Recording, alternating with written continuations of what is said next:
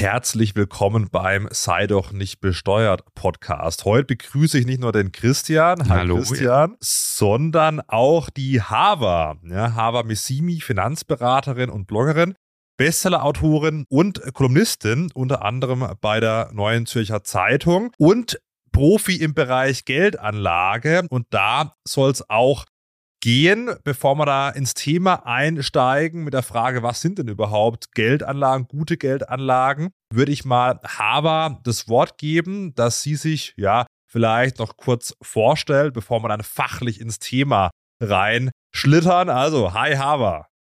Hallo Fabian, hallo Christian, danke für die Einladung. Ich freue mich.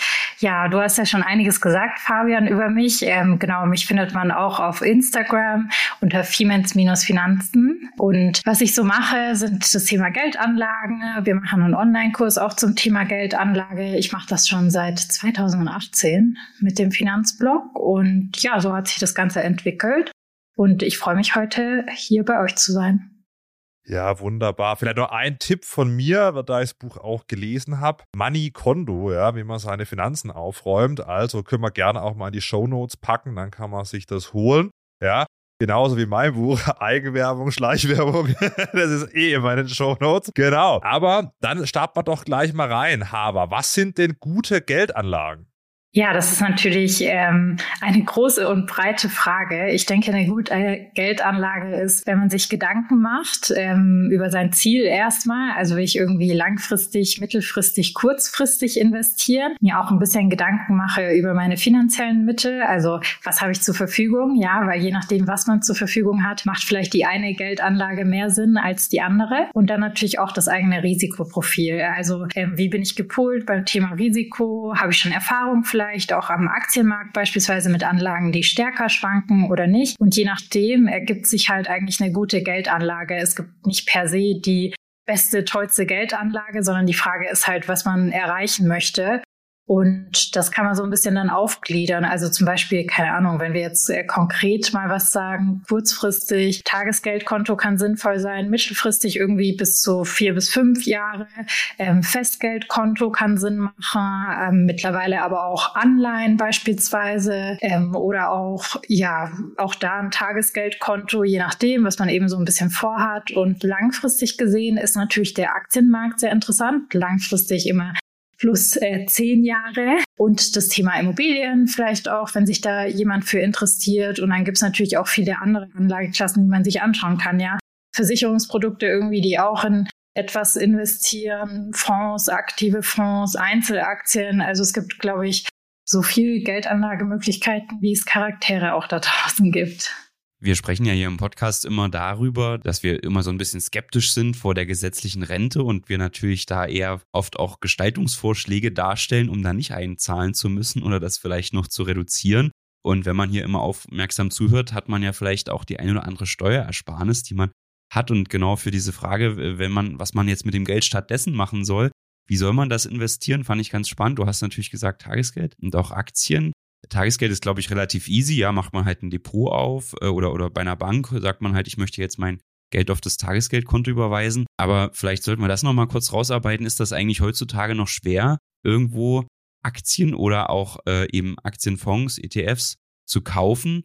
Äh, ich will da vielleicht meine Frage nochmal ergänzen mit einer kleinen Anekdote jetzt von mir. Zu Weihnachten wurde ich von der Familie gefragt. Die haben dann so einen dicken Ordner rausgeholt und haben gesagt, du, du bist doch Steuerberater, du kennst dich doch mit Aktien aus, guck mal, was wir hier machen. Und da kam dann so ein, so ein Fonds, der mal über eine Versicherung abgeschlossen wurde, wo 8% Aufgabeausschlag äh, auf, äh, vorgesehen waren und wenn man da genauer reinsteigt, auch noch relativ hohe laufende Kosten. Also das würde mich mal interessieren, wenn du da nochmal was zu sagen kannst. Ist das eigentlich einfach heutzutage, in solche Produkte äh, reinzukommen oder muss man nach wie vor auf den Versicherungsvertreter seines Vertrauens bauen und sich den erstmal suchen? Wie würdest du das machen? Nein, also absolut nicht. Es ist mittlerweile super einfach geworden ähm, in ETFs, Fonds, aktive Fonds, was auch immer. Also das, was du jetzt schilderst, ist wahrscheinlich ein aktiver Fonds, weil er einen Ausgabeaufschlag hat, ähm, zu investieren, indem man sich super simpel ein Depot eröffnet mit den ganzen Neo-Brokern. Das ist ja mittlerweile sehr, sehr einfach. Also irgendwie unbezahlte Werbung hier, Trade Republic, Scalable Capital etc. Und dann kann man sich ähm, selber auch einen Fonds aussuchen und den entweder auch sogar besparen. Man muss keine Einmalanlage mehr irgendwie direkt machen, sondern kann sich auch mit kleinem Geld rantasten. Und das ist mittlerweile super easy geworden. Und wie du sagst, ähm, je nachdem, welches Produkt man wählt, spart man sich einen Ausgabeaufschlag, spart, spart man sich Abschluss- und Vertriebskosten, weil es nicht irgendwie ein Versicherungsmantel drin ist. Also da sind auf jeden Fall die Hürden ja mittlerweile sehr, sehr gering.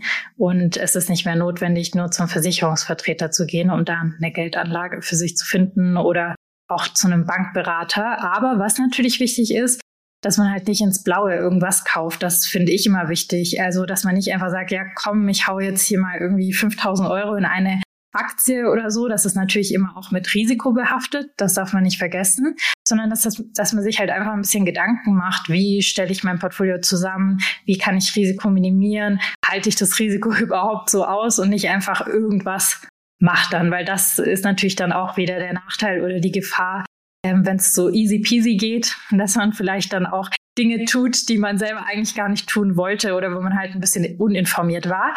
Aber auch hier gibt es ja mittlerweile sehr viele Quellen, wo man sich auch kostenfrei informieren kann, ja.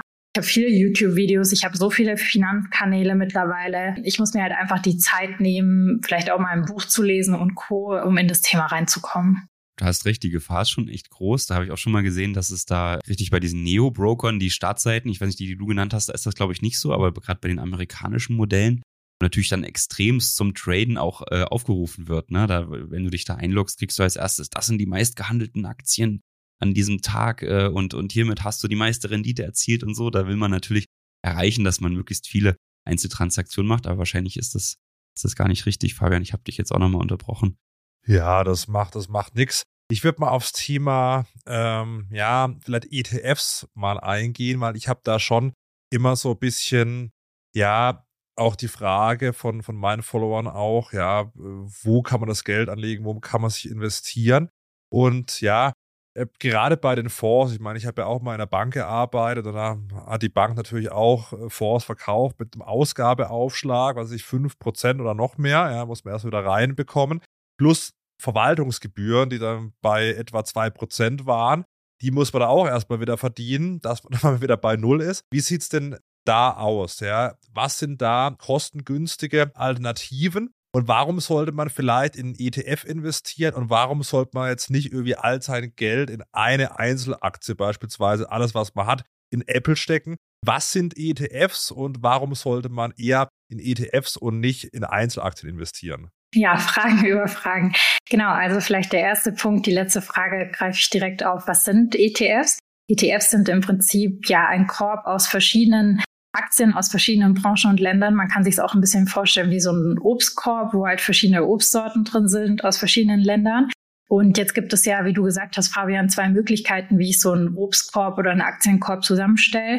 Entweder ich gehe in den Supermarkt und kaufe irgendwie nach Gusto ein. Das macht auch der Fondsmanager. Der hat dann irgendwie so eine eigene Strategie und kauft die Aktien in den Korb ein. Bei einem ETF ist es anders. Da würde ich in den Supermarkt gehen und habe eine Einkaufsliste dabei, ähm, wo dann drauf steht irgendwie DAX 40 die größten Unternehmen in Deutschland und die kaufe ich dann ein oder der Fonds kauft die dann ein.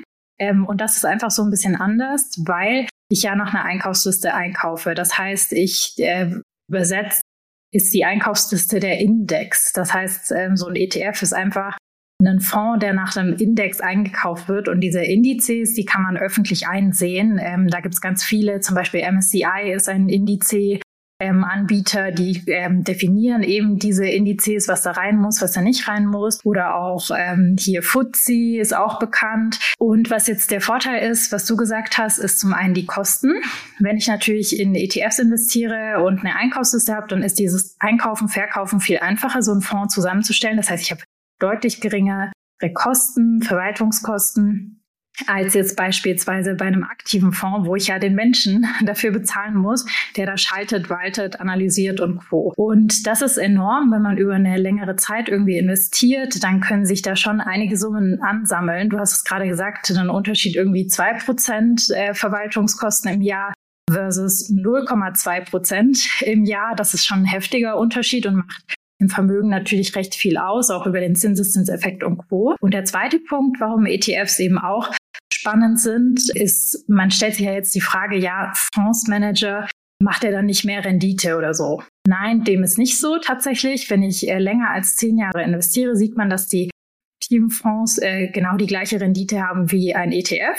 Das heißt, ich kriege das gleiche raus. Und wenn es günstiger ist, nehme ich natürlich mit logischem Menschenverstand das, was irgendwie günstiger ist, weil ich mehr davon habe. Ja, ähm, zum Teil ist es ja auch so, sieht man, wenn man sich äh, rückwirkend die Zahlen anschaut, dass ein ETF zum Teil sogar besser performt als ein Fondsmanager, weil eben Menschen auch fehleranfälliger sind. Sind wir mal ehrlich, ja, das ist halt einfach so. Und ein dritter Punkt, wieso ich in ETFs, äh, aber auch in Fonds generell Vorteile sehe, ist, dass ich einfach mein Risiko in die Breite streue. Also ich habe es ja gerade gesagt, ich investiere immer in einen Korb. Also ich kaufe so einen Schöpflöffel aus diesem Obstsalat sozusagen und bin jetzt nicht direkt Inhaber von den Aktien, die da drin sind, aber ich habe mein Risiko gestreut. Also wenn ich über verschiedene Branchen und Ländern äh, investiere, bin ich ja viel, viel äh, diversifizierter unterwegs, als wenn ich jetzt die eine einzelne Aktie in meinem Wertpapierdepot habe und dann passiert diesem Unternehmen irgendwas. Es kann ja immer wieder ähm, branchenspezifische Risiken geben, aber auch ja externe Faktoren. Und das vermeidet man halt, wenn man viel im Korb drin hat, merkt man diese Ausprägungen halt nicht so stark und man investiert einfach deutlich risikoärmer. Genau, das würde ich so sagen, sind die Vorteile, wieso ich auch ein großer Freund und Fan von ETFs bin. Kennt ihr das Meme von Dirk Müller? Ja, ETFs sind dummes Geld oder so. Ne? Ja, dann gibt's doch dieses Video, das kriege ich zumindest hin und wieder mal angezeigt, als Dirk Müller, es ist ja so ein, so ein Fondsmanager, ne, der relativ bekannt in den sozialen Medien auch ist, der dann mal interviewt wurde zu Wirecard, ähm, wo er also dann eben auch lauthals äh, verkündete, dass er das Unternehmen genau analysiert hätte und deswegen sicher ist, dass die ganzen Unkenrufe darüber, dass das Unternehmen ja vielleicht äh, irgendwie falsche Zahlen veröffentlicht hätte, nicht stimmen und er hat die jetzt ganz stark gekauft. Und wie das dann ausging, weiß ja jeder. Und ich glaube, genau das sind solche Probleme, die dann diese Fondsmanager haben, oder? Dass die dann eben auch mal auf der falschen Spur sind und damit halt sofort äh, riesige Verluste auch erzielen können, die natürlich dann schlecht wieder aufzuholen sind. Ja, ganz genau, ganz genau. Und wie viel Gewinn macht man denn jetzt so statistisch gesehen mit so einem äh, ETF? Kann man da jetzt schnell sein Geld verdoppeln, verdreifachen? Ja, also da muss man natürlich aufpassen mit solchen Aussagen. Ähm, verdoppeln, verdreifachen innerhalb von kurzer Zeit sind natürlich auch Anlagen, die mit viel Risiko behaftet sind. Bei ETFs, also wenn man sich jetzt mal den Aktienmarkt global anschaut, für die letzten 119 Jahre die Daten, dann liegen so die Werte zwischen 5,8 und 6 Prozent pro Jahr an Rendite, die man macht, äh, inflationsbereinigt. Also eine Anlageklasse, die auf jeden Fall Renditen mit sich bringt, aber man kann jetzt nicht damit rechnen, dass man da jedes Jahr irgendwie 20 Prozent plus im Depot hat weil das schwankt ja auch. Also es ist ja auf 119 Jahre die Zahlen und ähm, es ist halt wichtig bei ETFs, weil wir ja im Aktienbereich sind, habe ich ja vorhin gesagt, dass das für langfristige Ziele gedacht ist, also 10 plus Jahre, weil ich damit einfach auch mein Risiko senke und die Schwankungen eben aussitzen kann, auch so ein bisschen. Es kann halt, ähm, ein, wir hatten ja jetzt die letzten Jahre zum Beispiel eher schlechtere Börsenzeiten durch den Nahostkonflikt, ähm, durch den Ukraine-Krieg, durch Corona. Jetzt geht es langsam wieder so ein bisschen aufwärts, aber das ist natürlich nicht konstant, diese Rendite pro Jahr, sondern rückblickend, wenn man sich das anschaut, hat man im Schnitt diese Rendite, wenn man langfristig investiert. Aber sechs Prozent pro Jahr heißt ja auch, du hast nach zwölf Jahren dein Geld verdoppelt. Ja, genau, wenn man dann die zwölf Jahre dran bleibt. Das ist nämlich, glaube ich, das Problem von vielen. Also viele denken ja immer, also du hast es auch vorhin gesagt, Christian, so ein Neo-Broker fördert das natürlich auch, weil ich halt immer wieder auf dem Handy draufschauen kann und der Zugang so einfach ist ähm, und vielleicht sogar noch Push-Benachrichtigungen eingestellt habe oder so, dass ich halt immer wieder draufschaue und äh, gierig werde irgendwie. Ähm, das ist ja auch eine Natur des Menschen oder Psychologie des Menschen, äh, weshalb die Börse ja auch per se solche Schwankungen hat, auch einfach zum Teil. Nicht nur deswegen, aber das zum Teil ja auch dazu gehört, dass man da halt nicht in so eine Gier verfällt, sondern halt so ein bisschen realistisch bleibt und das halt wirklich auch als langfristige Anlage sieht. Aber ich glaube, wenn wir nochmal bei den 6% und den äh, 12 Jahre Verdopplungszeit bleiben, ich glaube, dann kann man auch so ein bisschen nachvollziehen, warum eben viele sehr skeptisch sind und sagen, hey, ich will meine Geldanlage lieber selbst machen und da eben langfristig diese Renditen erzielen, anstatt das eben irgendwo in gesetzliche Rentenversicherung oder irgendwelche anderen Rentenprodukte äh, einzahlen, wo das eben nicht möglich ist, diese Renditen zu erzielen, weil beispielsweise diese hohen Kosten äh, und so weiter anfallen. Ja, also ich glaube, das, das haben wir ja da ja schon mal ganz gut jetzt rausgearbeitet, oder? Ja, absolut. Also ähm, vielleicht so beim Thema Rente. Ich kann ja innerhalb von einer Rentenversicherung auch 100 Prozent investieren, wenn ich das machen möchte. Das kann auch gewisse Vorteile mit sich bringen, die ein Depot halt nicht mit sich bringt, ähm, wo man vielleicht nochmal Themen mit absichert, wo es ein bisschen mehr kostet. Ähm, aber ja, klar, du hast absolut recht, dass es äh, deutlich günstiger ist. Es gibt nichts günstigeres, würde ich sagen, als ETFs da draußen, worin man investieren kann. Hast du denn einen konkreten Tipp, wenn ich dich jetzt fragen würde, welchen ETF sollte ich nehmen? Welchen, welchen würdest du mir empfehlen? Also wenn man gerade anfängt mit dem Thema und ähm, eben diese Diversifikation berücksichtigen möchte, dass man halt sehr, sehr breit streut, sein Risiko senkt, würde ich einen weltweit gestreuten ETF nehmen, der jetzt vielleicht auch ähm, die Entwicklungsländer oder man sagt ja mittlerweile globaler Süden mit drin hat, ähm, wie jetzt zum Beispiel den Vanguard FTSE All World, das könnte man sich mal anschauen oder den MSCI ACWI World Index. Ähm, das sind so zwei Indizes, äh, zwei ETFs, die man sich mal anschauen kann. Okay. Und da gibt es ja eine Kritik, die man jetzt äußern könnte. Ich weiß nicht, ob das jetzt auf diese ETFs, die du gerade genannt hast, auch zu 100% zustimmt, aber ich habe gelesen, es gibt ja da diese, diese großen sieben Firmen in diesen Indizes, ja, und äh, das ist also Apple, Microsoft, Amazon, Nvidia, Alphabet, Meta und Tesla, also die sieben größten Firmen. Und äh, die machen mittlerweile bei dem MSCI World, den du auch gerade genannt hast, 19 Prozent äh, der Vermögensverteilung auf äh, aus. Also das heißt, ich weiß nicht, ob das jetzt genau zutrifft bei den Produkten, die du gerade genannt hast, die ja dann offensichtlich auch ein bisschen die Schwellenländer mehr äh, berücksichtigen. Aber man hat ja sonst, also wenn man jetzt diesen MSCI World kauft, kaufst du ja letztendlich zu 20 Prozent diese sieben Aktien. Und da wüsste ich jetzt zum Beispiel nicht bei Tesla oder so, ob ich wirklich so viel Prozent Tesla kaufen wollen würde. Weißt du, worauf ich hinaus will? Ist das nicht auch ein, dann doch, stimmt das dann nicht vielleicht so ein bisschen, dass das dummes Geld ist und dass man eigentlich blöd ist, wenn man äh, zu 20 Prozent nur diese sieben Unternehmen kauft? Sollte man das vielleicht noch, siehst du das auch kritisch oder äh, ist das vielleicht auch ganz okay so? Ja, also es, ich glaube, es ist halt ein bisschen schwierig. Es gibt da in der Finanzmathematik verschiedene Theorien dafür. Und ETFs basieren ja so ein bisschen auf der Efficient Market Theory von Eugene Farmer, der auch den Nobelpreis dafür bekommen hat. Und der sagt halt ganz klar, niemand kann den Markt schlagen. Und ähm, ETFs basieren halt auf diesem dynamischen Ansatz. Also der MSCI World zum Beispiel, der nimmt ja die 80 Prozent der Unternehmen, die die größte Marktkapitalisierung haben in den entwickelten Ländern. Das heißt aber auch, dass mein Index dynamisch ist. Das heißt, ähm, Christian, wiederum, um deine Frage zu, zurückzukommen, es ist ja so, wenn ich jetzt zum Beispiel Tesla wieder abschmiert, Apple wieder abschmiert, also die, die eben diesen großen Anteil aktuell haben an diesem MSCI World, dann verändert sich der Index ja direkt und die Verteilung verändert sich direkt. Das heißt, man partizipiert eigentlich direkt an dieser Marktrendite und investiert entspannt, wenn man einen dynamischen Index wählt. Wenn einem das selber nicht zusagt und man das zu risikoreich findet, dann finde ich es immer schlau, halt sein Portfolio zu ergänzen oder halt auf Indizes zu setzen, gibt es auch, die halt ähm, nicht unbedingt direkt dynamisch sind, sondern eine, eine gewisse andere Verteilung haben. Gibt es auch. Bei ETFs gibt es ja mittlerweile viele verschiedene ähm, Indizes, die man sich da anschauen kann. Aber rein von dieser Efficient Market Theory her kommend sehe ich das jetzt ja weniger als Gefahr, sondern eigentlich eher als Vorteil für Privatanleger, weil ich muss mir ja nicht so viele Gedanken machen. Ich investiere direkt in den Markt, ich investiere direkt in die Unternehmen, die aktuell gut performen und wenn sich das ändern sollte, dann verändert sich auch mein Index ähm, und so schnell kann meistens ein Fonds, Fondsmanager gar nicht reagieren. Ja, genau. Das ist natürlich ein gutes Argument, ja. Ich glaube, man, die wenigsten hätten wahrscheinlich Tesla vor einigen Jahren gekauft. Dann gab es ja auch immer wieder die, die Kritiken oder selbst bei Amazon war das ja ganz früher so, ne? Die sind schon überbewertet, bloß nicht mehr kaufen und so. Und dadurch, dass der Index da, Index da halt nicht drüber nachgedacht hat, ist man halt nach wie vor drin, auch jetzt, wo die Werte eben so, so, so stark gestiegen sind. Genau, und hat davon profitiert schlussendlich.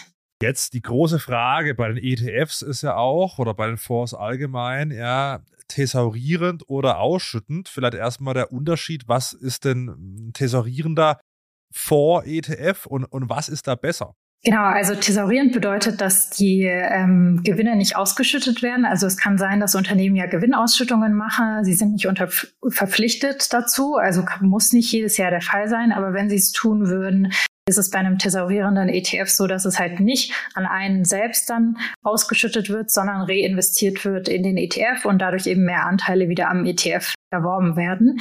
Das heißt, ich habe einen stärkeren Zinseszinseffekt. Und rein von der Brille her, sage ich mal, wenn man entspannt investieren will und jetzt aktuell das Geld eh nicht braucht, so aus der Finanzberaterbrille, ist es natürlich für Anfänger, glaube ich, recht viel einfacher, wenn ich jetzt sage, irgendwie, ich nehme Thesaurierenden. Aber es gibt ja kleine steuerliche Unterschiede, wo ihr beiden ja sicher viel mehr dazu sagen könnt als ich.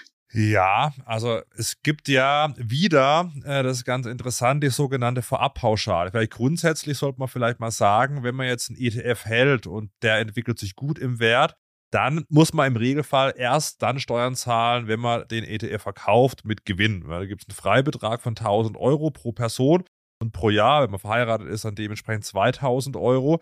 Und diese Kapitaleinkünfte fallen in der Regel nur an, wenn man wirklich mit Gewinn ja, sein ETF oder seine Aktie oder andere Sachen verkauft oder man eben Zinsen, Dividenden äh, bekommt. Bisschen was anderes ist es bei der Vorabpauschale von Fonds. Die war jetzt erstmal weg. Es gab negative Zinsen und deswegen gab es, gab es keine Vorabpauschale zwei Jahre lang, aber jetzt Anfang 2024 ist sie wieder da. Die ersten werden es gemerkt haben. Da wurden entweder Anteile des ETFs oder des Fonds verkauft oder es wurde halt eine äh, Steuer fällig, die sogenannte Vorabpauschale. Und da wird auch ohne Verkauf eben, ja, wird was versteuert. Aber warum eigentlich die Regelung? Da versucht man alle Publikumsfonds steuerlich gleich zu behandeln, egal ob sie jetzt in Deutschland äh, aufgelegt werden, ob sie irgendwie ausschüttend oder tesorierend sind. Und bei der Vorabpauschale ist es so, die muss man zwar erstmal zahlen, es wird aber dann in der Regel wieder vollständig beim Verkauf, wenn man den Fonds mal mit Gewinn verkauft, angerechnet. Aber gerade wenn für die Steuer Voranteile verkauft werden, wenn beispielsweise kein Geld vorhanden ist, und man eben diesen Freibetrag von 1000 Euro entweder nicht hinterlegt hat mit einem Sparerpauschbetrag oder überschritten wurde, dann fällt eben Steuer an. Das mindert dann am Ende vielleicht sogar den Bestand des Fonds und das mindert dann auch den Zinseszinseffekt. Und die Höhe der Verabpauschale hängt so von der Wertentwicklung des Fonds ab. Also wenn wir jetzt mal ein Beispiel machen, man hat irgendwie einen Fonds für 10.000 Euro am 01.01.2023 gekauft, am 01.01.2024 steht er bei 10.500 Euro. Ja, dann äh, ist der Basisertrag bei 178,50 Euro, wenn man das ausrechnet. Und wenn man dann da vielleicht eine Teilfreistellung hat, da kann vielleicht Haber auch nochmal gleich ein paar Sätze dazu sagen, was das ist, ähm, dann hat man entweder ja eben diesen Basisertrag, wenn der äh, kleiner ist als der Wertzuwachs, dann wird der versteuert und dann wird eine Steuer fällig. Jetzt nehmen wir mal das Beispiel 10.500 Euro, davor war es bei 10.000 Euro, dann ist die äh, Wertsteigerung, die versteuert wird, bei einem Aktienfonds 124,95 Euro mit der Kapitalertragssteuer und dann werden etwa 33 Euro steuerfällig. Ja? Und deswegen empfiehlt sich bei seinem Broker, seiner Bank, den Sparerpauschbetrag, eben diesen Freibetrag von 1000 Euro pro Person zu nutzen. So wird eben die Vorabpauschale in der Regel nicht einbehalten. Das vielleicht mal für diejenigen, die jetzt Anfang 2024 jetzt hier im Januar sich gewundert haben, warum da Steuer angefallen ist. Vielleicht, aber kannst du noch mal was zu sagen? Was ist denn diese Freistellung? Warum werden für manche Fonds eben ja, weniger Steuern fällig als für andere? Das ist ja ganz interessant. Ja, genau. Also vielleicht da noch mal ein Satz zur Vorabpauschale. Die gab's, also die gibt's ja schon länger, Fabian. Die gibt's ja schon, ja schon seit 2019, um die Gleichbehandlung der Fonds zu gewährleisten. Die war aber halt nur in den letzten Jahren total irrelevant, weil der Basiszins von der Deutschen Bundesbank ja bestimmt wird. Der bezieht sich halt immer auf den Marktzins und der Marktzins war halt in den letzten Jahren irgendwie bei Null oder gegen Null, sogar im Minusbereich. Das hat man, das heißt, man hat gar keine Steuern bezahlt. Also das, was du gerechnet hast, man hat zwar irgendwie auch mit tesorierenden ETFs dann so einen Gewinn gemacht, aber die ist halt gar nicht angefallen, die Vorabpauschale. Und genau, du hast einen wichtigen Punkt genannt. Es gibt halt bei der Berechnung dann immer die Teilfreistellungen und die ist bei Aktienfonds relativ hoch und liegt bei 30 Prozent. Das heißt, das wird freigestellt von dem Ertrag, den man da erzielt hat in dem Jahr, sodass halt die Steuerbelastung auch geringer ist. Und in anderen Bereichen ist das halt äh, deutlich niedriger. Also zum Beispiel bei einem Mischfonds bin ich, glaube ich, bei 15 äh, Prozent. Ich äh, weiß die Werte jetzt ehrlich gesagt nicht komplett auswendig, aber genau, man hat halt bei einem Aktienfonds den äh, größten Vorteil mit der äh, Freistellung. Absolut. Ja, das ist ähm, ganz spannend. Wie gesagt, eigentlich ist diese Vorabpauschale egal, weil am Ende, wenn ich den Fonds verkaufe, dann wird die gegengerechnet. Selbst wenn ich dann einen Verlust habe, kann ich das dann vortragen.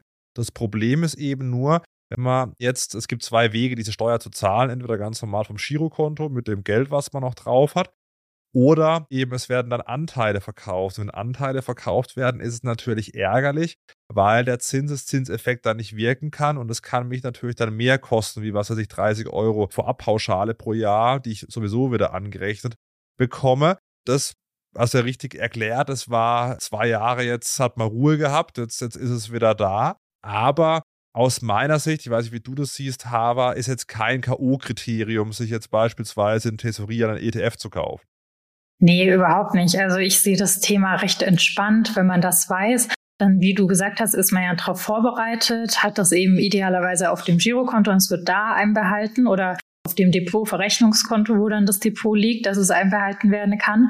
Und dann kann man da selber so ein bisschen auch nach Gusto entscheiden. Ich finde auch immer, bei Thema Geldanlage, ja, Steuern sind total wichtig, aber sie sollten einen nicht daran hindern, jetzt in Aktien zu investieren, weil schlussendlich, wie du gesagt hast, Christian, lohnen sich ja die Vorteile. Wenn ich drüber nachdenke, dass ich in zwölf Jahren irgendwie, wenn ich mit fünf bis sechs Prozent Rendite rechne, das verdoppelt habe, dann ja klar fallen Steuern an, aber das sollte nicht mein Hauptkriterium, Ausschlusskriterium sein, warum ich nicht investiere oder so.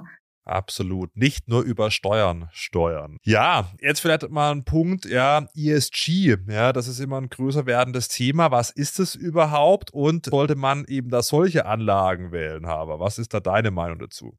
Also ESG sind die, also abgekürzt Environmental Social Governance Kriterien. Das sind quasi Nachhaltigkeitskriterien, die von der EU definiert werden.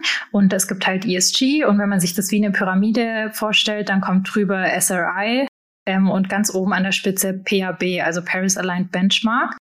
Ähm, und je nachdem, wie man jetzt nachhaltig investieren möchte, kann man sich auch ETFs raussuchen, die diese Kriterien beinhalten. Das heißt, bei ESG werden halt zum Beispiel Waffen, Rüstungsindustrie ausgeschlossen. Bei SRI kommt dann nochmal on top so ein paar Sachen mit dazu wie Glücksspiele und Co., die mit ausgeschlossen werden, Pornografie etc. Also man investiert da nicht in diese Unternehmen, weil sie ausgeschlossen werden.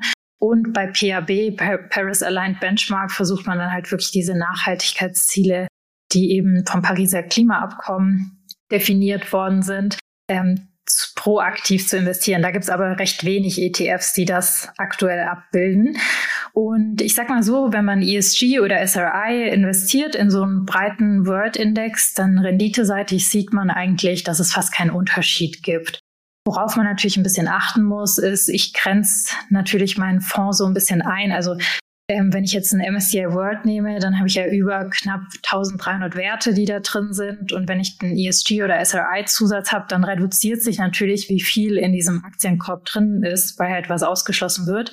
Dadurch sind die Schwankungen zum Teil ein bisschen höher, weil ich halt nicht mehr so breit gestreut bin. Aber so prinzipiell renditeseitig spricht da eigentlich gar nichts dagegen. Und wenn man das ethisch eh selber unterstützen will und das gut findet, dann sowieso. Also auch hier, dann sollte man nicht immer nur auf Renditeaspekte gucken, sondern natürlich auch in das investieren, was für einen ethisch irgendwie Sinn macht.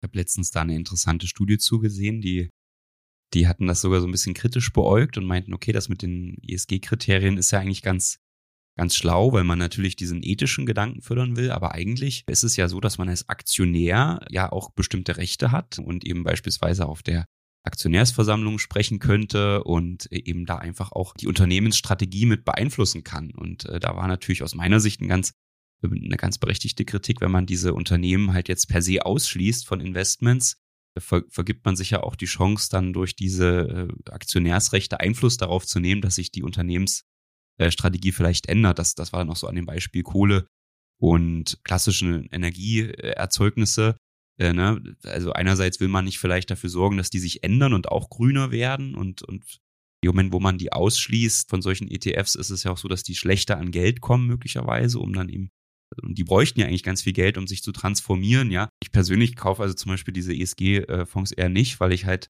denke, diese, diese Cancel, wenn man das dann so direkt cancelt und ohne weiter darüber nachzudenken, ist es natürlich auch äh, irgendwie an der Sache vorbei. Aber das kann natürlich auch jeder selbst entscheiden.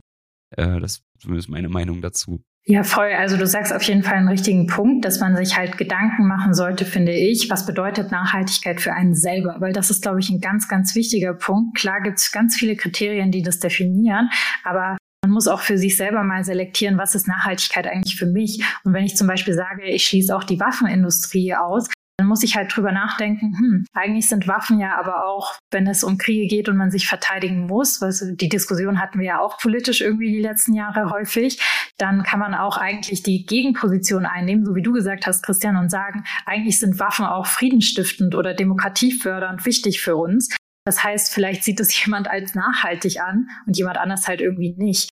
Und dann ist ESG nicht die richtige Wahl, sondern dann schaut man sich vielleicht was anderes an ähm, was jetzt nicht vordefiniert ist von der EU. Weil es gibt ja auch andere Nachhaltigkeitskriterien bei Fonds, die irgendwie angesetzt werden, die halt nicht noch nicht so populär sind, sag ich mal, oder nicht so bekannt sind, wo man dann individuell für sich auch selektieren kann, ja wenn man jetzt so die, die Börsenweisheiten liest aus den ganz alten, verstaubten Büchern, dann findet man da teilweise solche Sachen wie, man muss 60 Prozent Aktien haben und 40 Prozent Anleihen. Kannst du da vielleicht noch mal was zu sagen? Was, was ist eigentlich eine Anleihe? Und ähm, bist du da auch noch Fan von diesen alten klassischen Anlageideen, so die, mit diesem 60-40 äh, Verteilung? Wie, wie, wie stehst du dazu? Also ähm, Anleihen sind anders als jetzt bei Aktien. Wenn ich eine Anleihe kaufe, egal von einem Unternehmen oder von einem Staat, dann bin ich nicht Miteigentümer, sondern ich ähm, bin quasi Kreditgeber, so wie die Bank einem einen Kredit gibt für eine Immobilie. Das heißt, das Unternehmen sagt dann, vielen Dank, liebe Haber, du hast mir 1000 Euro gegeben, die kriegst du in vier Jahren zurück. Und dafür kriegst du so und so viel Rendite jedes Jahr. Und dann gibt es natürlich ein gewisses Ausfallrisiko auch, weil die Frage ist, existiert das Unternehmen in vier Jahren, existiert der Staat in vier Jahren? Dann gibt es hier Abstufungen von der Bonität sagt man. Also Anleihen irgendwie von AAA Plus haben eine sehr, sehr gute Bonität und dementsprechend ähm, zahlen die aber auch weniger Zinsen. Und wenn ich dann weiter nach unten gehe, zum Beispiel im BB-Bereich oder so, Unternehmensanleihen kaufe von Unternehmen, die jetzt noch nicht so lange existieren oder so, dann wird es natürlich auch risikoreicher für mich. Also hier gibt es auch Abstufungen, wie viel Risiko ich eingehen, eingehen möchte. Und in den letzten Jahren, würde ich mal sagen, waren Anleihen sehr nicht lukrativ, ja, weil das Geld halt so billig war. Die Unternehmen haben ja total günstig auch von Banken Geld bekommen zu null Prozent ähm, konnten sich da gut finanzieren mit Fremdkapital. Das heißt, sie haben uns als Anleger jetzt auch nicht so gebraucht. Dementsprechend gab es jetzt auch nicht so hohe Zinsen, auch bei Staatsanleihen, die gingen ja gegen Null.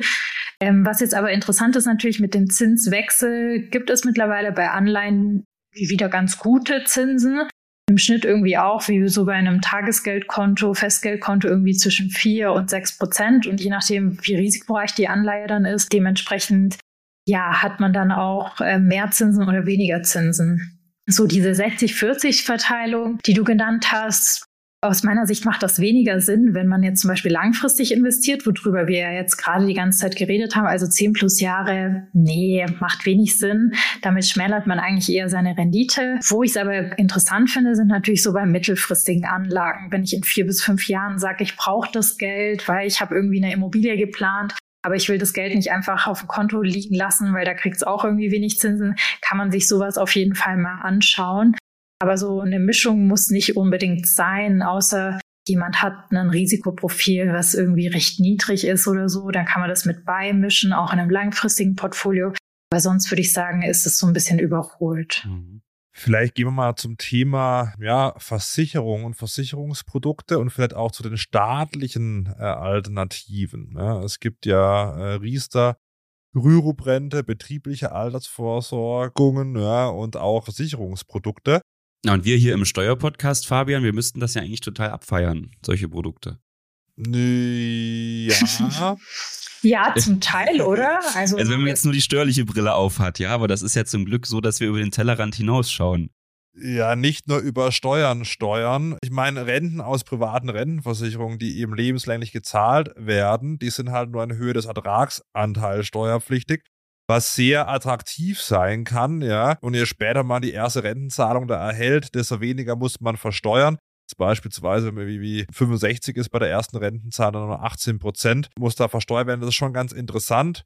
Und je nachdem, wenn man da unter dem Grundfreibetrag ist, dann zahlt man gar keine Steuern. Früher war es ja mal ganz krass, da bei den ganz alten Rentenversicherungen, die vor dem 01.01.2005 äh, abgeschlossen wurden, zwei, äh, zwölf Jahre gehalten worden sind, die waren komplett äh, steuerfrei. Es, immerhin heutzutage, wenn man es zwölf Jahre durchhält und dann ähm, das 62. Lebensjahr abgeschlossen hat, dann ist es immerhin noch zur Hälfte steuerfrei. Das ist auch mal ganz interessant. Aber ja, aus meiner Sicht muss man halt da auch immer auf die Kosten schauen. Ja, gerade bei so Versicherungsprodukten, da macht es vielleicht Sinn, irgendwie vielleicht doch ein Teil dann in EDF-Sparplan zu legen und nicht nur in Versicherungsprodukte. Wie ist da Haber? Also deine Einschätzung, vielleicht mal so ein Überblick. Es war ein großes Thema, verschiedenste Produkte, aber so Riester, Rürup und, und andere Versicherungsprodukte.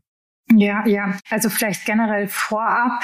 Ähm, ich bin ein Freund von solchen Produkten äh, aus Finanzplanungssicht jetzt mal, wenn ich so mir den, äh, den Verlauf eines äh, Menschen gesamt anschaue, sage ich mal ähm, dass man das halt alles so ein bisschen kombiniert und auf guten Beinen stehen. Es macht jetzt nicht bei jedem Sinn, aber es kann Sinn machen.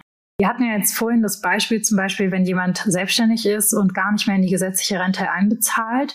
Ja, dann kann ich zum Beispiel privat investieren ähm, in ETFs und Co. Aber das ist ja alles Privatvermögen. Das heißt, es ist auch nicht insolvenzgeschützt. Das heißt, es kann Sinn machen, zum Beispiel sich halt auch solche Sachen anzuschauen, die staatlich so ein bisschen gefördert werden, wie zum Beispiel die Basisrente. Und zu sagen, okay, das ist meine Komponente, die insolvenzgeschützt ist. Wenn alle Stricke reißen, das kann ja alles passieren, auch als Unternehmer, das sollte man auch immer äh, mitdenken und sich Gedanken zu machen, was kann ich da machen, wo kann ich vielleicht auch steuerlich nochmal so ein bisschen optimieren oder so. Also ein Beispiel, die ETF-Basisrente oder Basisrente mal generell ist ja so ein bisschen für Selbstständige gedacht und kommt der gesetzlichen Rente gleich. Das heißt, ich kann halt einen gewissen Betrag jedes Jahr von der Steuer absetzen, was ich da einbezahle in diese Rentenform. Ich kann aber allerdings auch erst darauf zugreifen, wenn ich in Rente bin und das wird auch nur monatlich ausbezahlt, genauso wie die gesetzliche Rente auch. Da kann man auch nicht einfach sagen, hallo Amigos, ich bin jetzt 67, zahlt mir mal alles aus, was ich hier einbezahlt habe. Nein, das kriegt man ja auch als monatliche Rente ausbezahlt mit Absicht weil der Staat ja will, dass äh, jemand das nicht einfach verprasst, sich eine große Yacht kauft und dann von ähm, Sozialhilfe lebt. Ja, das ist ja, das kommt uns allen zugute. Ich glaube, das ist im Interesse von allen. Ähm, das ist mal so eine Sache, die man machen kann. Vererbbarkeit ist dann ein bisschen schwieriger, aber ich habe halt einen steuerlichen Hebel. Und der Vorteil ist halt zum Beispiel, wenn ich mir so eine Basisrente mache, mittlerweile kann ich halt auch innerhalb dieser Basisrente zu 100 Prozent anlegen. Das heißt, ich kann mir da auch ETFs raussuchen, die ich da bespare, genauso analog wie im Depot und kann es aber von der Steuer absetzen beispielsweise. Habe aber die Vorteile, dass es insolvenzgeschützt ist und dass ich halt auch dieses Langlebigkeitsrisiko abdecke. Was ist das Langlebigkeitsrisiko? Dass man halt viel, viel länger lebt, als man irgendwie erwartet und kalkuliert hat und dann am Ende des Geldes noch ganz viele Jahre Rente auf einen zukommt. Kann passieren, ja. Das muss man sich halt individuell bei jedem anschauen. Dann gibt es Riester, wo man ja die staatlichen Zulagen bekommt, ähm, auch alleine und pro Kind sozusagen und wo man auch nochmal so ein paar Steuervorteile hat. Aber Riester, muss ich sagen, ist für mich ein geflopptes Produkt weil ja, es macht nur für sehr, sehr wenige Gruppen Sinn mittlerweile, also irgendwie für alleinerziehend, ähm, viele Kinder, arbeitet irgendwie in Teilzeit, so dass ich halt extrem viele Zulagen bekomme, einen geringen Eigenbeitrag habe. Und bei, in diesen Produkten ist man halt begrenzt, worin man anlegen kann. Hier gibt es halt vom Staat immer die Garantie, dass das, was man einbezahlt hat, auch rauskommen muss, mindestens. Das heißt, ähm, es lässt den Versicherern auch wenig Spielraum, hier Geld zu investieren. Ja, das ist halt so ein bisschen die Problematik und die Kosten sind halt gleichzeitig sehr hoch. Und deshalb für mich eigentlich kein Produkt, was man sich anschauen sollte jetzt in der Zukunft. Da gibt es, glaube ich, Besseres.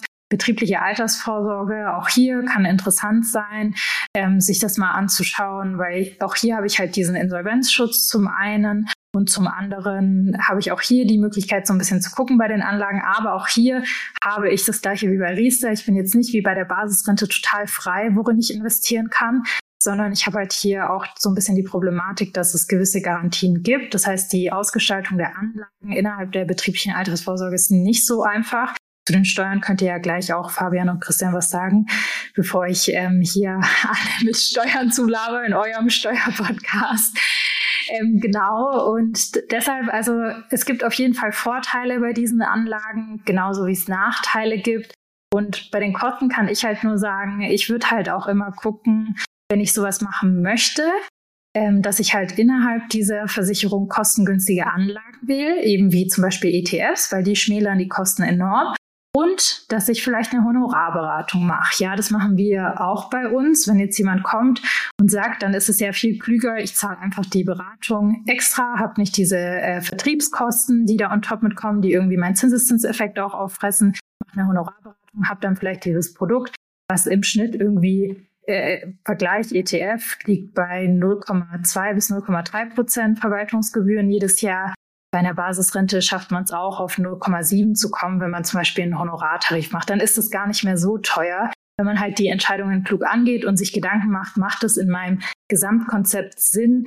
Habe ich nur Anlagen, die nicht insolvenzgeschützt wären? Ist mein Langlebigkeitsrisiko abgedeckt?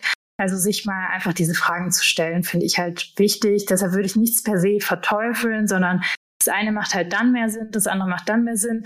Und man sollte, genauso wie Fabian gesagt hat, nicht nur immer nach Steuern, aber auch nicht nur immer nach Kosten gehen. Also es ist ja wie im Supermarkt auch. Also alles hat seinen Preis und wenn ich halt ein bisschen mehr für etwas bezahle, dann erwarte ich natürlich auch so ein bisschen mehr Leistung oder andere Leistungen, als ich für was anderes bekommen würde.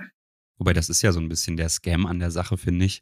Wenn du da so einen, so einen klassischen Vertrag machst, ne, wenn du jetzt hier zum Versicherungsvertreter gehst und dann bekommst du da eben äh, nochmal die Steuervorteile aufgezählt. Also die sind ja relativ einfach gesagt, ne? Riester-Rente, Rürup-Rente, das, was du in die Versicherung einzahlst, kannst du letztendlich als Sonderausgabe von der Steuer geltend machen. Das ist natürlich nice.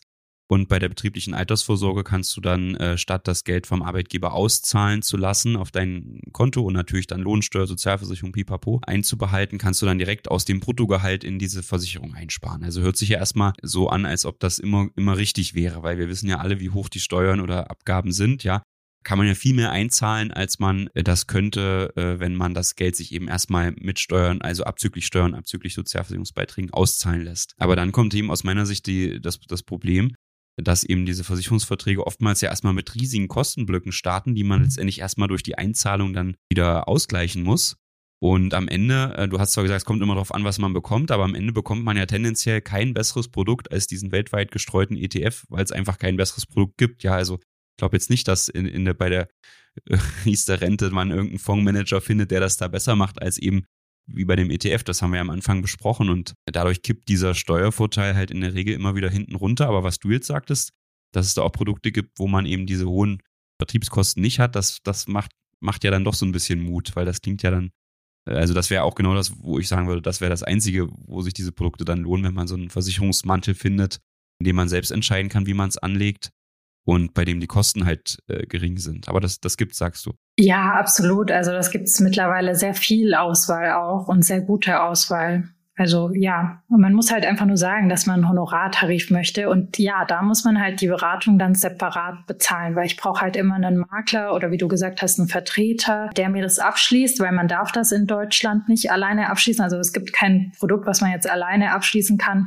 bei diesen ganzen rechtlichen Gegebenheiten, den bezahle ich halt dann separat. Und dann frage ich halt nach dem Honorar und bezahle entweder nach Stundensatz oder es gibt Honorarpakete. So haben wir das bei uns zum Beispiel, wo man dann sagt, das und das möchte ich haben. Also irgendwie stell mir verschiedene Produkte vor, lass uns die durchsprechen und mache am Ende auch den Abschluss und dann zahlt man das separat und hat halt direkt, äh, profitiert direkt von der Rendite und wie du sagst, zahlt halt nicht die ersten fünf Jahre die Abschlussgebühren ähm, ab und die dann abgezogen werden.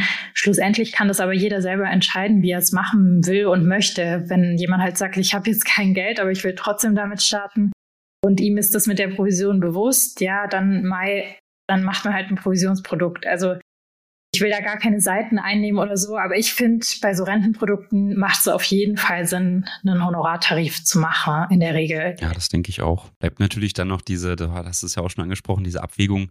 Einerseits, solche Rentenprodukte sind natürlich sicher und nicht äh, pfändbar, wenn man in die Insolvenz geht. Andererseits ist man halt auch absolut unflexibel. Gerade als Unternehmer kannst du jetzt zum Beispiel nicht sagen, wenn du das nächste Unternehmen oder die nächste Immobilie dazu kaufst, du nimmst diese diese angesparten Beträge und verpfändest die zum Beispiel der Bank, was ja eben äh, ohne weiteres geht, wenn du die Geldanlage selbst machst. Das ist natürlich auch so eine Prinzipienfrage, ne? Wie, wie risikobereit ist man da? Und äh, ich, ich finde es immer bei Unternehmern ein bisschen problematisch, wenn die eben zu schnell zu viel Geld in solche Produkte investieren, dann ist es zwar irgendwie beiseite geschafft, das Geld, aber man kann halt überhaupt nicht mehr damit arbeiten und sich vielleicht noch ein einen Vorteil für die Zukunft verschaffen. Ja, voll. Das muss man abwägen dann für sich, wann und an welcher Stelle das irgendwie Sinn macht. Ja, vielleicht. Wir haben ja jetzt einiges gelernt. Ja, also langfristig sollte man auf jeden Fall am Kapitalmarkt investiert sein, breit gestreut. ETF vermutlich besser als die Einzelaktie, da man eben das Risiko aufteilt. Geringe Kosten sind sehr wichtig äh, bei der Geldanlage. Aber natürlich äh, kann man auch in Zinsprodukte investieren. Es gibt wieder Geld, beispielsweise auch im Tagesgeld. Lass uns doch zur, zum Abschluss nochmal auf ein Thema kommen, was viele Hörer, Hörerinnen interessiert. Das weiß ich, weil es auch oft gefragt wird in Instagram-Nachrichten bei mir, weil es auch eine besondere Besteuerungsart hat. Wir haben jetzt bisher über äh, Kapitaleinkünfte gesprochen. Da denken viele, Kryptowährungen fallen auch drunter, obwohl es sonstige Einkünfte sind. Vielleicht, bevor man nochmal ein, zwei Sätze zu den steuerlichen äh, Sachen sagt, vielleicht Hava, so deine Einschätzung, was hältst du von Kryptowährungen? Ja, also ich glaube, Kryptowährungen können eine Beimischung in seinem Portfolio sein. Allerdings schwanken sie halt so, so stark, dass ich jetzt nicht mein gesamtes Vermögen da reingeben würde und sagen würde, meine Rente mache ich mit Kryptowährung. Da wäre ich ein bisschen vorsichtig und auch mit so vielen kleinen Coins, die es da draußen gibt. Also keine Ahnung, wie Dogecoins, so Hype-Coins auch ein bisschen vorsichtiger sein dann lieber die großen Coins anschauen wie Bitcoin oder Ethereum oder so, die man sich anschauen kann. Ähm, ich persönlich bin da sehr reduziert mit Kryptowährungen unterwegs, weil ich einfach, ja, mir ist, schwankt es einfach zu stark. Ja, da braucht man schon starke Nerven. Hm. Christian, bei dir bist du äh, all in Dogecoin? nee. Also ich, ich äh, nehme Kryptowährungen natürlich so wahr, dass es eine, eine gute Möglichkeit ist für Ganoven, äh, eben im, äh, irgendwie in der Hosentasche noch so einen kleinen USB-Stick zu haben, um damit schnell über die Grenze zu flüchten. Dafür ist das natürlich sehr, sehr wertvoll. Oder den Private Key tätowiert. Oder ja. Oder äh, man, man sieht es ja auch in den sozialen Medien, es gibt dann so von, von Influencern, weiß ich, gab es bestimmt von dir auch schon, Fabian, so Fake-Profile, wo man angeschrieben wird, investiere jetzt in die neueste Kryptowährung. Ja. Ähm, na, es, also es ist halt wirklich auch viel Scam. Vor allem bei TikTok ist das brutal. Ab, absolut viel Scam. Und ein Hauptargument ist ja immer, dass man bei den Kryptowährungen eigentlich sagt, okay, die Staaten haben das nicht mehr raus. Ne? Die EZB, die druckt zu viel Geld, USA viel zu verschuldet. Früher oder später kriegen wir die Hyperinflation und das ist dann die einzige Chance, um sich dagegen abzusichern. Also ich finde, ich kann diesem Argument auch was abgewinnen. Also äh, da könnte man sicherlich sagen, um auf diesen Fall vorbereitet zu sein, macht Sinn, so ein paar Kryptowährungen zu haben, gerade von denen, die bekannt sind. Aber mit, dem, mit derselben Argumentation könntest du ja auch die Kryptowährung äh, belegen, in dem Moment, wo du sagst, naja, es kann ja eigentlich jeder der Hergelaufene irgendeine neue Kryptowährung sich ausdenken und äh, du hast ja auch eine Rieseninflation bei den Kryptowährungen, weil es natürlich zig verschiedene gibt ähm, und du weißt nicht, welche sich durchsetzt. Sieht jetzt vielleicht alles nach Bitcoin und Ethereum aus, okay, aber das kann sich auch wieder ändern und plötzlich ist deine Währung halt überhaupt nichts mehr wert oder dein, dein Vermögen. Das wirft natürlich auch keine ähm, Zinsen oder sowas ab, sodass du ja durch die Inflation, also die müssen ja im Wert steigen, ansonsten verlierst du ja Geld, weil es gibt ja keinen Zins, den die, die Kryptowährung monat, äh, jährlich ausschüttet. Also ich bin deswegen auch sehr skeptisch und ja, würde da wahrscheinlich, weil ich würde vielleicht noch eher Kryptowährungen kaufen, als in die gesetzliche Rente einzuzahlen. um ein, um ein, äh, ein, ein, provokantes Statement abzugeben. Ich glaube, ich glaube, das muss man auch so ein bisschen in, in Anführungszeichen setzen. Aber ja, ich weiß nicht, Fabian, jetzt fehlst du noch mit deiner Einschätzung. Christian, ich sehe das schon im nächsten LinkedIn-Posting von dir, wie du da so kritisch irgendwie an die steuerberatende E-Wand schaust und dann äh, Headline, ich würde eher in Kryptowährungen investieren, wie, wie die gesetzliche Rentenversicherung einzuzahlen. Ja, also das wäre sicherlich, könnte man mal ein Real drehen. Also. Falls wir alle in München sind, ja, oder alle in Halle oder alle in Freiburg, ja, können wir uns mal zusammensetzen. Ja, ich habe relativ früh, bin ich mit Kryptowährungen in, ja, in Kontakt gekommen. Und zwar über einen Artikel äh, in der New York Times damals. Die habe ich als Printausgabe in Emmendingen, ja, in meiner Zeit bei der Volksbank Preis Gornot in der Mittagspause gelesen. Ja. War, glaube ich, ein untypischer dualer Student da. Ne? Die haben wahrscheinlich gedacht, was macht der da, ja, und fand das Konzept ganz interessant. Hab da gedacht, okay, das ist ja wirklich spannend. Hab da auch mal ein bisschen rein investiert, war auch sehr früh dran, ja. Also ich weiß gar nicht, wo da der Bitcoin stand, aber also also, also war auf jeden Fall sehr, äh, sehr günstig damals noch. Ähm, habe leider viel zu wenig investiert, deswegen muss ich mit Christian auch den Podcast machen. und, selbst den, und selbst den monetarisieren wir nicht richtig. ich finde es spannend, die ganze Blockchain-Technologie finde ich spannender als jetzt Kryptowährung, muss ich sagen. Weil ich glaube, diese Blockchain-Technologie ist schon ganz interessant. Wer schon mal ein Häuschen gekauft hat und dann auf den Grundbucheintrag wartet, das ist jetzt nicht in Realtime in Deutschland. Und da wären natürlich so Sachen wie die Blockchain-Technologie schon hilfreich, ob es jetzt unbedingt dann Kryptowährung sein muss oder ob es nicht in der Vertragsgestaltung oder so dann sinnvoller ist, einmal dahingestellt. Ich finde es ganz spannend, habe da schon ordentlich zumindest mal Buchgewinne gemacht und man kann es natürlich auch relativ schnell, relativ steuergünstig verkaufen, weil, jetzt kommen wir zum Steuerpart, ja, es sind keine Kapitaleinkünfte, sondern äh, sonstige Einkünfte. Die sind erstmal bis 600 Euro im Jahr sowieso steuerfrei, gibt es eine freie Grenze. Wenn man da drüber ist, muss man allerdings alles versteuern. Aber wenn man die Kryptowährungen ähm, ein Jahr hält, ja, einmal liegen lässt, dann sind die nach dem Jahr komplett steuerfrei. Selbst wenn jetzt der Bitcoin, wenn man den irgendwie kauft für 20.000 Euro und dann für 40.000 Euro verkauft, ich glaube, so weit ist es gar nicht weg, der Jahreskurs. Ich glaube, so Anfang 2023, ja, dürfte so bei, ja, so 3.000, 24.000 Euro gewesen sein. Ähm, und jetzt sind wir, glaube ich, so bei, boah, wo sind wir denn jetzt? 40.000 Euro oder irgendwie sowas? Ich gucke ich guck gerade mal. Ja, 39.000 Euro. Da kann man das, wenn man jetzt beispielsweise am irgendwie 5. Januar 2023 das gekauft hat, für irgendwie, wo war es denn da? Ja, unter 20.000 Euro und jetzt äh, mit 20.000 Euro Gewinn verkauft, das war ein gutes Investment, dann ist das steuerfrei und das ist halt Wahnsinn. Ja, und da gibt es keine, kein Limit. Also wenn jetzt irgendwie jemand mit irgendwelchen äh, so äh, komischen äh, Krypto-Coins da, äh, was weiß ich, 100.000 Euro Gewinn gemacht hat, dann ist das steuerfrei. Das ist ja schon brutal eigentlich, oder Christian? Ja, es ist äh, im, im, Gegensatz dazu, dass natürlich die Kapitaleinkünfte mit 26,375 Prozent, ja, wenn man jetzt Zinsen bekommt, äh, versteuert werden, ist das natürlich äh, ein großer Unterschied, ja. Und ähm, mal schauen, ob das noch langfristig so bleibt. Aber gut, gibt jetzt keine konkreten Reformüberlegungen, aber so schnell wie hier der Agrardiesel und so weiter teurer gemacht wird. Wer weiß, irgendwann sind vielleicht auch die Kryptowährungen fällig. Na, ist, wenn, wenn, wenn das Bundesverfassungsgericht ja den Haushalt als verfassungswidrig einstuft, dann ist, sind nicht mal mehr die Kryptowährungen ein sicherer Hafen in Deutschland.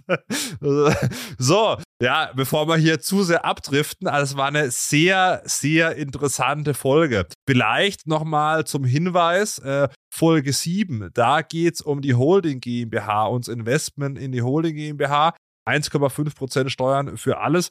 Ähm, das haben wir jetzt heute bewusst nicht angesprochen, aber denke ich mal auch ganz interessant, wenn man da über eine Holding GmbH, über eine vermögensverwaltende GmbH investieren möchte. Folge 7 vom Sei doch nicht besteuert Podcast.